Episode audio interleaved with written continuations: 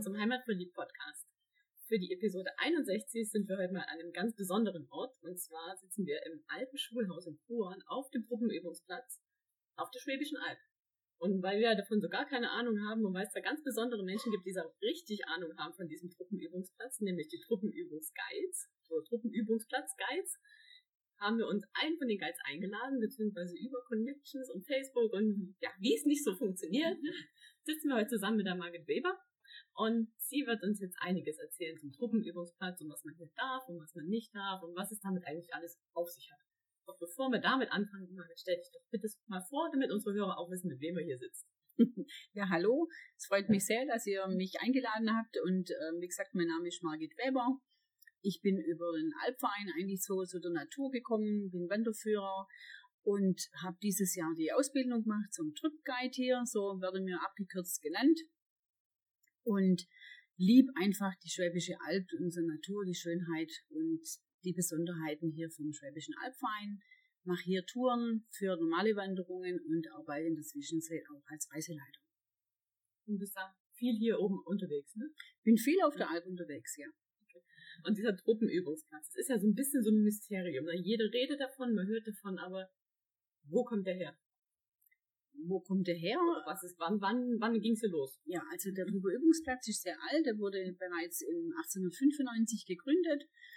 Und damals war er noch von der heutigen Größe eigentlich die Hälfte, wurde dann später in der Größe verdoppelt, was jetzt auch hier für Kuren das Mysterium bedingt, weil hier ja eine Gemeinde war, die Gemeinde Kuren und die Leute den Ort dann 1939 verlassen mussten weil er da erweitert werden sollte, der Truppenübungsplatz. Genau, genau, da war er dann, wurde dann erweitert und dann mussten einfach die Leute hier aus Sicherheitsgründen ihren Ort komplett verlassen, ihre Heimat. Wir haben es gerade schon mal nachgelesen, es waren 665 Leute, mhm. die dann ihre Heimat verlassen mussten. Aber das Dorf war ja da, ne? Also das ist so, so jetzt kaum vorstellbar. Jetzt steht noch die Kirche, beziehungsweise wieder, die wurde ja auch wieder aufgebaut, und das alte Schulhaus und alles ringsrum sind nur noch mal ein paar Mauern, aber es ist gar nichts mehr. Ja, das muss damals eine richtige Geisterstadt gewesen sein. War für die, ähm, für die Bundeswehr war es dann aber eine tolle Sache, weil sie den einzigen Ort hatte, wo man praktisch ähm, Häuserbesetzung über konnte oder Häuserbeschuss.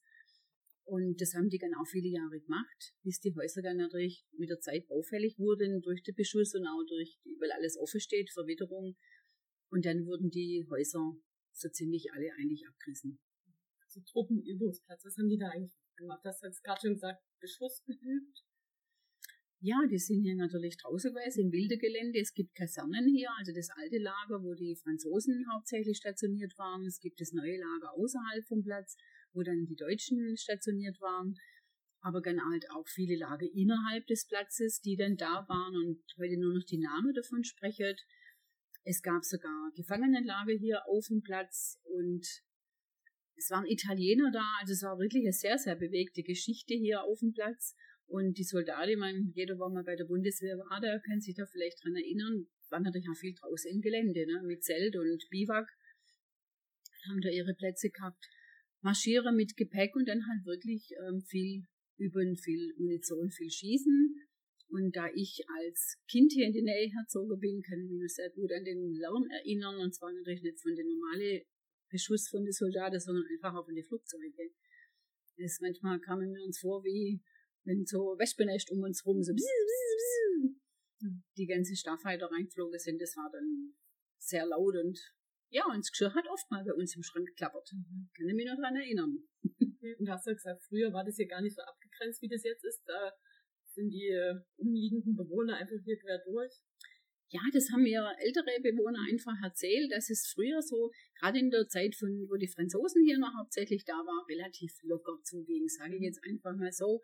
Und das sind ganz nette Geschichten. Und hier in Grohren gibt's ja immer wieder so ein Erzählcafé.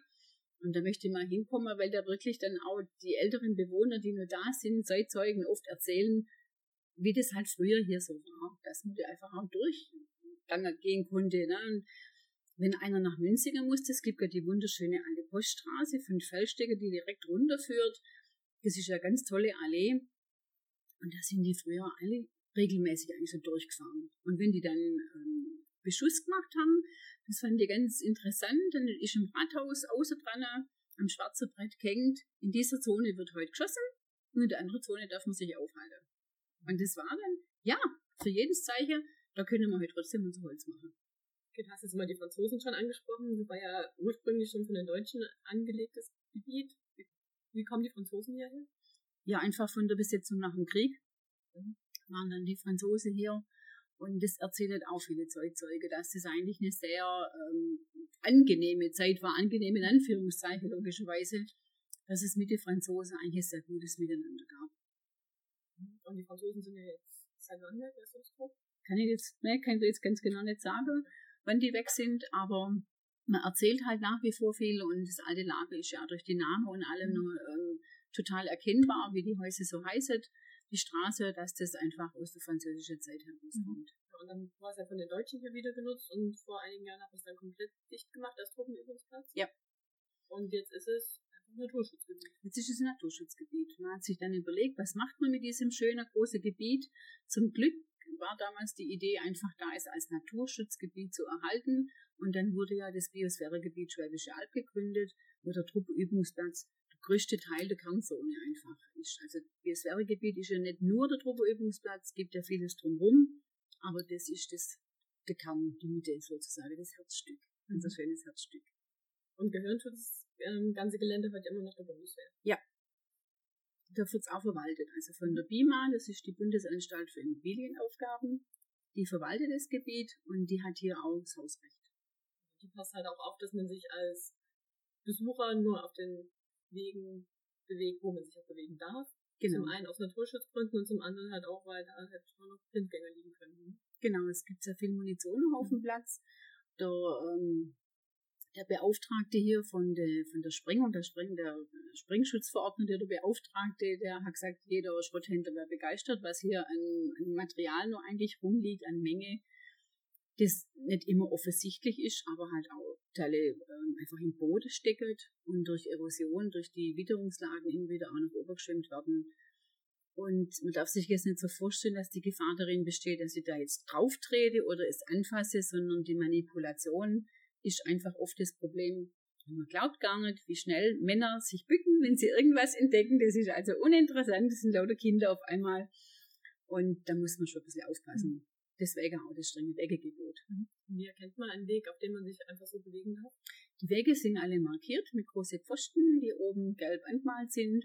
Und dann weiß jeder, hier darf ich mich bewegen, mit zu Fuß oder mit dem Fahrrad. Alle anderen Dinge sind hier nicht zugänglich. Man kann hier per Bus reingehen mit einem Tripguide, also haben wir eine Tourmiete an der Touristinfo oder man kann das direkt mit einem Tripguide vereinbaren. Den Bus muss man logischerweise selber mitbringen oder selber anbuchen und dann kann man den Platz mit dem Bus befahren und erkunden, was natürlich einfach von der Höhe, der Sicht schon mal ganz toll ist und man einfach auch mehr sieht. Und zum Beispiel ein Stück auf der Panzerringstraße zu fahren, das ist schon auch mal interessant. Sagst gerade, Hanse-Ringstraße, 38 Kilometer lang ist sie, 19 Millionen Euro hat sie gekostet, ne? mhm. ne?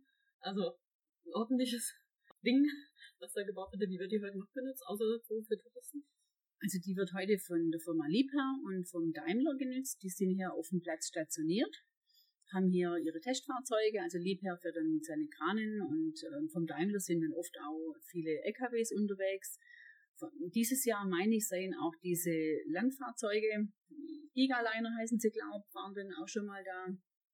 Und wenn die dann da sind, dann haben die auch so eine Vorfahrt. Ne? Dann sind da immer welche Posten, die dann sagen, okay, jetzt mit dem Bus nicht, jetzt kommt einer. Und die sind hier fest auf dem Platz. Die haben die ganze Ringstraße in Pacht, sage ich jetzt einfach mal. Mhm. Du hast gerade schon gesagt, Hanse Ringstraße 38 Kilometer lang. Man geht ja mal davon aus, dass die halbwegs außen rum geht, oder? Ja, die geht um den Platz außen rum. Und wie groß ist der Platz? Der Trupplungsplatz hat eine Größe von ca. 67 Quadratkilometer und ähm, da geht die außer rum und sie wurde sehr lange gebaut. Ich glaube, die haben in die 17 Jahre oder 18 Jahre in der Straße gebaut. Das fand ich auch sehr interessant.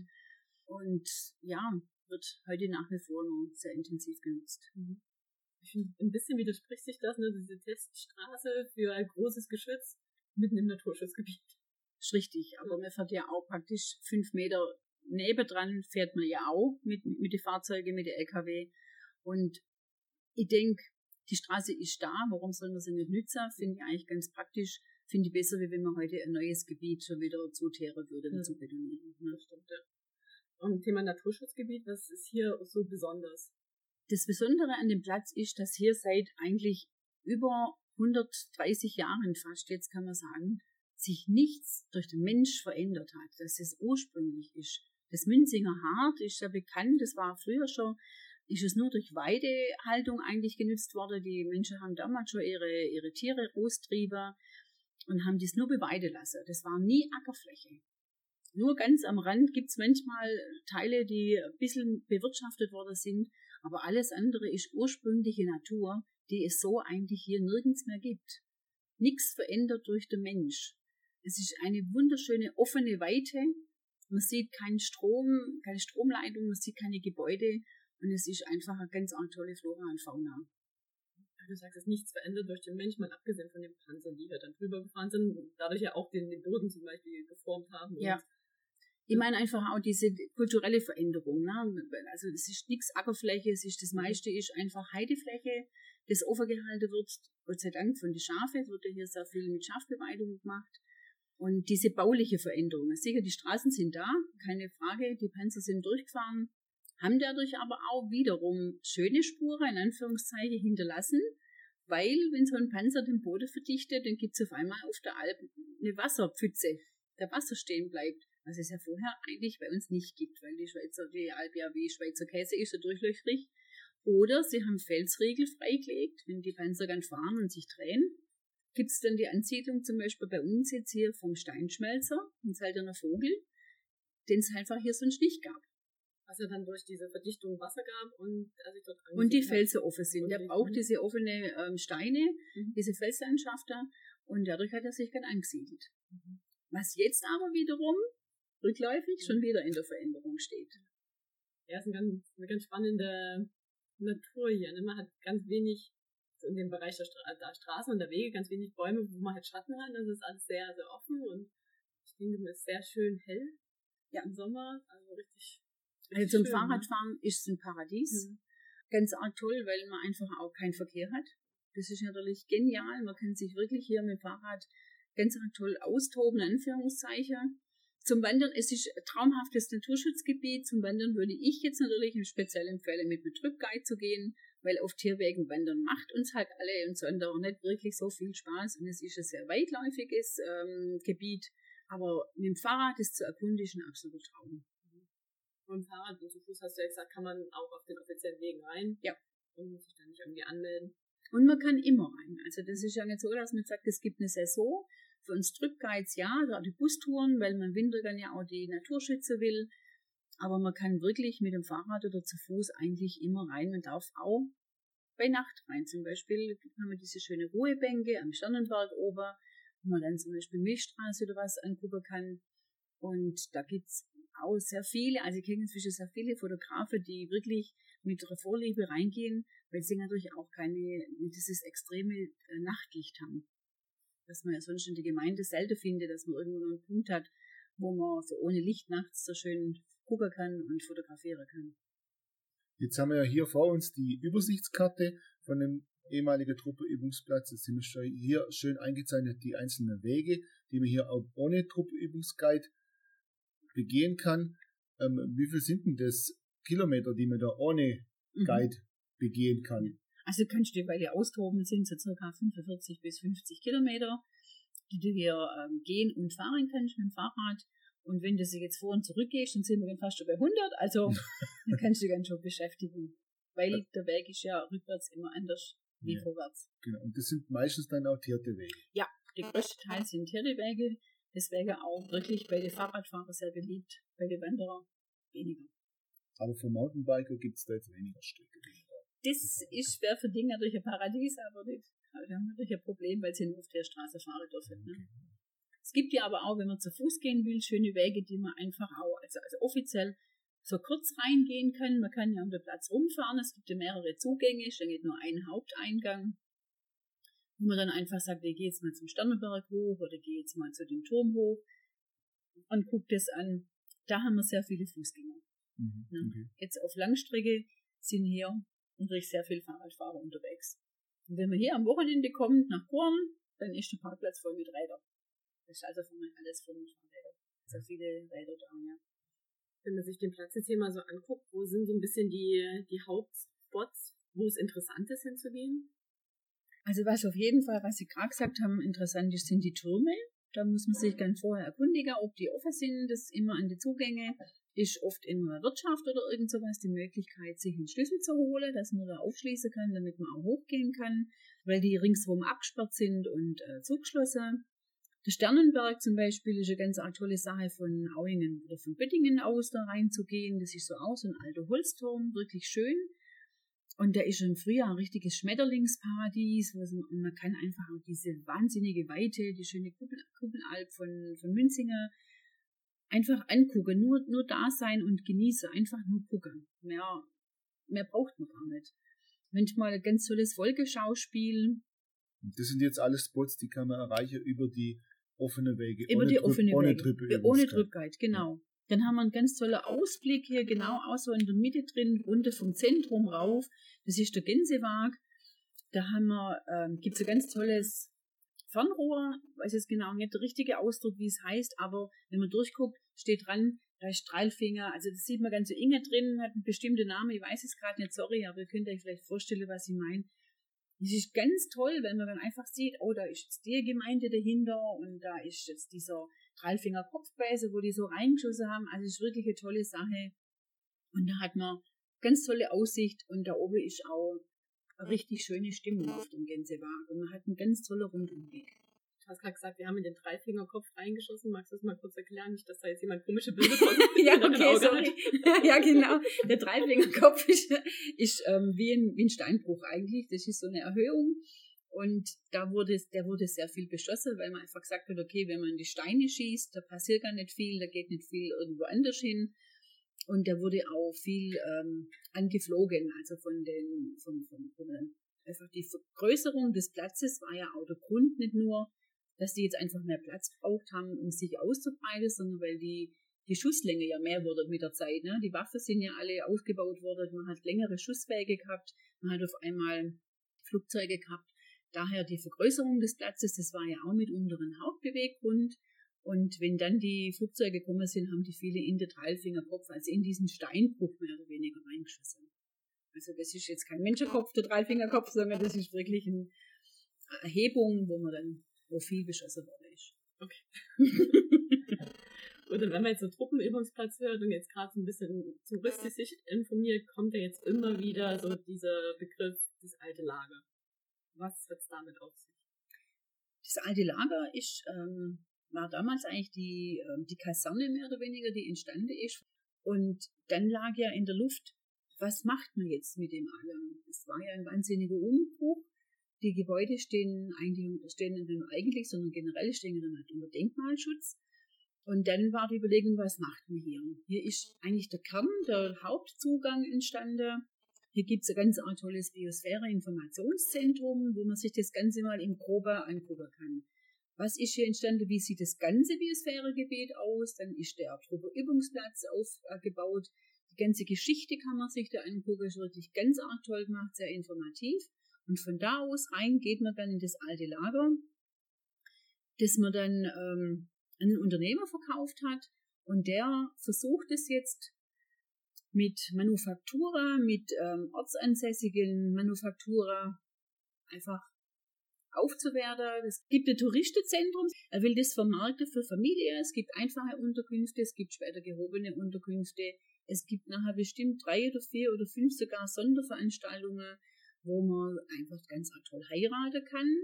Ein alte Casino von der Offiziere ist schon sehr, sehr lange ein tolles Eventlokal eigentlich, wo man sagt, okay, da kann man toll heiraten und ist sehr beliebt. Also ich glaube, man muss sich bis zu zwei Jahre vorher anmelden, bis man hier noch ähm, einen Platz kriegt oder einen Zeitpunkt, wo man heiraten kann. Also überlegt euch bald, falls ihr noch wollt oder nicht habt, ich weiß es nicht. Wir haben schon geheiratet schon. und, und wir haben uns aber auch erst vor einem Jahr kennengelernt. Also für uns wäre das gar keine Option gewesen, da zu heiraten. Das seid ihr viel zu schnell, gell? Ja. Toll. Und was in dem alten Lager, das ist eigentlich sehr spannend. Da gibt's ja dann die alte Schmiede zum Beispiel, die wird jetzt einfach auch wieder so alt hergerichtet. Also wird nichts Neues draus gemacht, sondern man erhält den alten Charakter. Es gibt dann halt ein anderes Eventlokal. Da darf man sicherlich gespannt sein, in den nächsten zehn Jahren entsteht da wirklich, denke ich mir, also bin ich davon überzeugt, sehr, sehr spannende Dinge. Und da gibt's eine riesengroße Kletterwand. Also es wird vieles, was da ist, wird erhalten. Manche Gebäude, klar, meine hat inzwischen auch die Genehmigung, werden abgerissen, weil sie einfach nicht mehr zu retten sind, aber der Großteil wird hier erhalten. Und ist sehr spannend, sehr interessant, das mal sich anzugucken. Also auf jeden Fall ein Ausflug wert. Auch Unbedingt. Auch an schlechten Tagen, sagen wir, vom Wetter her. Ja, es gibt kein schlechtes Wetter, es gibt nur schlechte Kleidung ne, oder unzweckmäßige. sagen wir an ungemütlichen Tagen. Denn ja. wir sitzen ja jetzt auch vom schönen warmen Ofen, ne? kann man ja nicht leugnen. genau. Doch ja, also das, es hat so vieles drumrum. Die Zugänge sind alle verschieden. Ähm, Kruren hat ein ganz besonderes Flair. Da muss man, also wenn man hierher geht, muss man einmal in gewesen sein. Das gehört einfach dazu. Eine Tour mit einem Truppguide ist sehr empfehlenswert, weil sie einfach vieles erzählen können, weil sie vieles wissen, an viele Dinge oder Punkte hin einführen können, wo man sonst einfach nicht hin darf. Und trotzdem sehr interessant ist, aber auch die eigene Erkundung. Ich denke, so eine Tour mit einem Guide, entweder zu Fuß oder auch mit dem Bus, macht mit Sicherheit Lust auf viel, viel mehr. Und wo findet man so einen Tourguide, wenn man das jetzt mal machen möchte?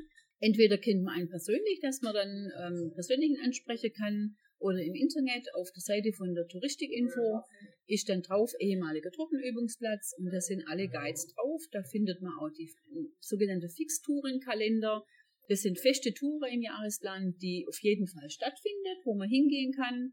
Wenn ich jetzt aber mit einer eigenen Gruppe komme, macht der Sinn, dass man sich dann eine eigene Tour ausdenkt oder sagt, ich möchte an dem Tag, können wir das verabreden, ist überhaupt kein Thema. So findet eigentlich die meisten Touren statt. Und dann kennt man entweder einen Guide oder man kriegt einen zugeteilt und sagt, ich hätte gern einen mehr mit der Richtung, der wo mehr in die Richtung erzählt oder mehr in die geht, der hat das ein sehr spezielles Thema. Und das kann man dann mit der Touristikinfo in Münzinger absprechen oder mit dem jeweiligen Guide direkt. Und wo findet man dich? Wo findet man mich? Mich findet man in Facebook auf jeden Fall unter meinem Namen Margit Weber oder auf meiner Extra-Seite Wandern und Reisen mit Margit. Da bin ich sehr aktiv. Homepage bin ich gerade am Basteln, die heißt dann auch Wandern und Reisen mit Margit. Und da findet man mich und bin auch eigentlich immer präsent. Da kann man mich sehr schnell kontaktieren. Super. Vielleicht machen wir ja auch mit dir nächstes Jahr eine Tour und unsere Hörer können dann da gleich mitgehen. Das war schön, das würde mich freuen. Ja, Margit, dann haben wir für jeden unserer Interviewgäste noch drei Fragen zum Abschluss. Dürfen wir die auch noch stellen? Fragen darf man alles. Jetzt haben wir mal wieder jemand, der kann richtig schwäbisch. Ja, aber dazu kommen wir gleich. Die erste Frage ist, was ist dein Geheimtipp in der Region? Vielleicht sogar auf dem Truppenübungsplatz oder auch ein bisschen größer gefasst. Meine große Liebe ist Schloss Liechtenstein. Ah, ja, das, das ist, ist, meine große Liebe und ähm, kommt aber auch davon her, dass mein Papa, mein großer Name war das Bärbele vom Liechtenstein. Es gibt ja die Geschichte, den Roman und da gibt es das Bärbele. Und ich liebe einfach das Schloss, weil es für mich das Märchenschloss ist.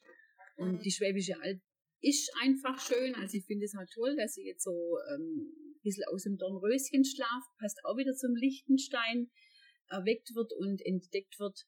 Das ist so mein absoluter Geheimtipp. Oder diese kleinen, schönen Seitentäler, die wir hier überhaupt haben, überall einfach mal so reinschlängeln. Nicht nur diese Hauptpunkte und dann halt hier der Platz. Also der hat einfach, ja, das ist einfach so, so Esprit. Also ich finde, wenn man hier drin ist, ist eine ganz andere Stimmung einfach, mhm. weil es halt so Natur ist, ohne dass man gleich auf die Zivilisation stößt mhm. überall. Was ich hier auch total spannend finde, auch wenn das jetzt gar nicht zu den Fragen gehört, ist so diese, diese Berührung mit der Geschichte. Also ich fand Geschichte in der Schule immer wahnsinnig langweilig und trocken und ätzend und wenn man dann so mittendrin steht in so einem historischen Ort, dann ist es auch immer so, dann will ich alles wissen. Ja, dann ist ja. es da. Mhm, genau. Ja. Ging uns ja vorher so, wo man hier standet und sagt, hier haben mal 650 Menschen gewohnt und jetzt ist eigentlich nur noch die Spure da und mir ging das genauso, wie in der Schule denkt, für was braucht man dieses Fach? Und jetzt so, gerade mit dieser Ausbildung zum Wanderführer und, und dann auch mit diesem Tripguide, ja, manche Dinge erschließen sich einfach, wenn man vielleicht doch über 20 ist. Ne? Und finde aber trotz allem spannend, wenn man hier unterwegs ist. Sie hatte eine Tour und hatte da zwei Teenies dabei. Die wollten sich gar nicht mit.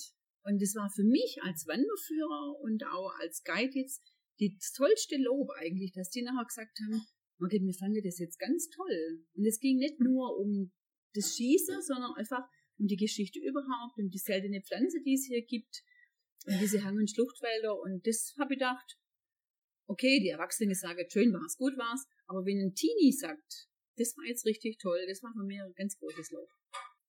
Die zweite Frage ist, was vermisst du am meisten, wenn du nicht hier bist? Das Heimatgefühl. Also ich bin durch, also durch das Thema Reiseleiter sehr viel unterwegs und darf ganz, ganz tolle Reise begleiten. Ich durfte letztes Jahr auf die Azora fliegen, das war traumhaft schön. Aber wenn ich dann wieder so hochfahre auf der Alp und die blaue Wand sehe, dann bin ich einfach daheim. Daheim, da sprichst du es an. Ich komme ja nicht von hier, ne? also nicht von der Alp und auch nicht aus dem Schwabeländler. Und darum, Hätte ich jetzt gar nicht gehört. Ja, ne? und darum möchte ich gerne von jedem einheimischen Interviewpartner noch ein bisschen Schwäbisch lernen. Okay. Hast du ein Wort oder eine Redewendung, wo du sagst, das sollte ich unbedingt kennen und wissen? Das schönste Wort ist einfach der Schwab O-Org nehmen. O-Arg nehmen. Weil es nämlich fast niemand sagen kann, der nicht schwäbisch ist. Und ich finde es immer ganz witzig, wenn man das so die Leute ja O-Org nehmen. So unangenehm. Unangenehm, ja. Oder was ich auch sehr schön finde, ist Geschmack. Geschmack? Es ist Geschmack. Wenn etwas Geschmack ist, ist es einfach schön. Ah. Also Person kann Geschmack sein, Okay. nett, oder das Essen ist Geschmack, oder hier ist Geschmack. Mhm. Das finde ich auch ganz schön. Und ich bin, ähm, bin zwar Schwäbin, komme aber eigentlich aus dem Stuttgarter Raum. In Stuttgart schwätzt mir ja kein Schwäbisch, das haben wir ja vor kurzem gelernt. Ja, genau. das ist edelschwäbisch, gell? Oh. Und, also es gibt Leute, die so diese Nuance heute noch hören, die sagen, du bist aber kein Elbler. Und wo wir hier hochkamen, die haben hier wirklich ganz, die Dialekte sind ja eh ganz unterschiedlich, aber hier oben auf der Alp, finde ich, hört man es manchmal von Dorf zu Dorf schon extrem der Unterschied. Und wo wir dann ab und zu dann von der Schule heimkamen und haben irgendwelche so Worte braucht, dann hat meine Mama gesagt, ha? Die hat dann ihre eigenen Kinder oft nicht verstanden, das war schon witzig. Super. Schön. Gibt es noch was, was du unseren Hörern gern mitgeben willst? Vielleicht gerade so zum Thema Tropenübungsplatz und Winter, was ja jetzt ansteht. Könnt ihr Also vorstellen, einfach- es ist hier super schön, wenn so die Sonne scheint, alles schön eingeschneit ist, weil dann ist man ja hier auch wirklich in der Sonne, was im Sommer vielleicht ein bisschen Nachteil ist, im Ja. Winter ja Vorteil. Ja. Also man kann ja am Winter natürlich sehr schön dann wirklich Winter wandern. Ähm, die Wege sind natürlich nicht geräumt, das muss man aussehen, aber wenn das, ähm, wenn es dann frisch Schnee hat, ist es einfach schön. Außerhalb vom Truppeübungsplatz sage ich jetzt einfach mal, wenn ich das nicht dazu verwenden darf hier oben, ist es ganz toll, wenn man Schneeschuhwandern geht. Dieses Unberührte, was wir hier auch haben, was mich hier so fasziniert, dieses Unberührte. Und wenn du im Schneeschuhwandern gehst und es ist nirgends noch niemand weiß oder der Hase oder, der, oder ein Vogel oder so, und man da dann im Winter so durchläuft, das ist eine ganz tolle Sache. Und ich möchte einfach den Menschen ans Herz legen, regional unterwegs zu sein. Man muss nicht wegfliegen. Bei uns ist es so schön auf der Alp, oder in Baden-Württemberg generell, aber auf der Schwäbischen Alb natürlich ganz besonders. Schöne Worte zum Schluss. Danke dir für das Interview. Ich danke euch, dass ihr mich eingeladen habt, hat mich sehr gefreut. Schön. Und vielleicht treffen wir uns nächstes Jahr auf einer gemeinsamen Tour. Das hoffe ich. Wäre Super. schön. Danke.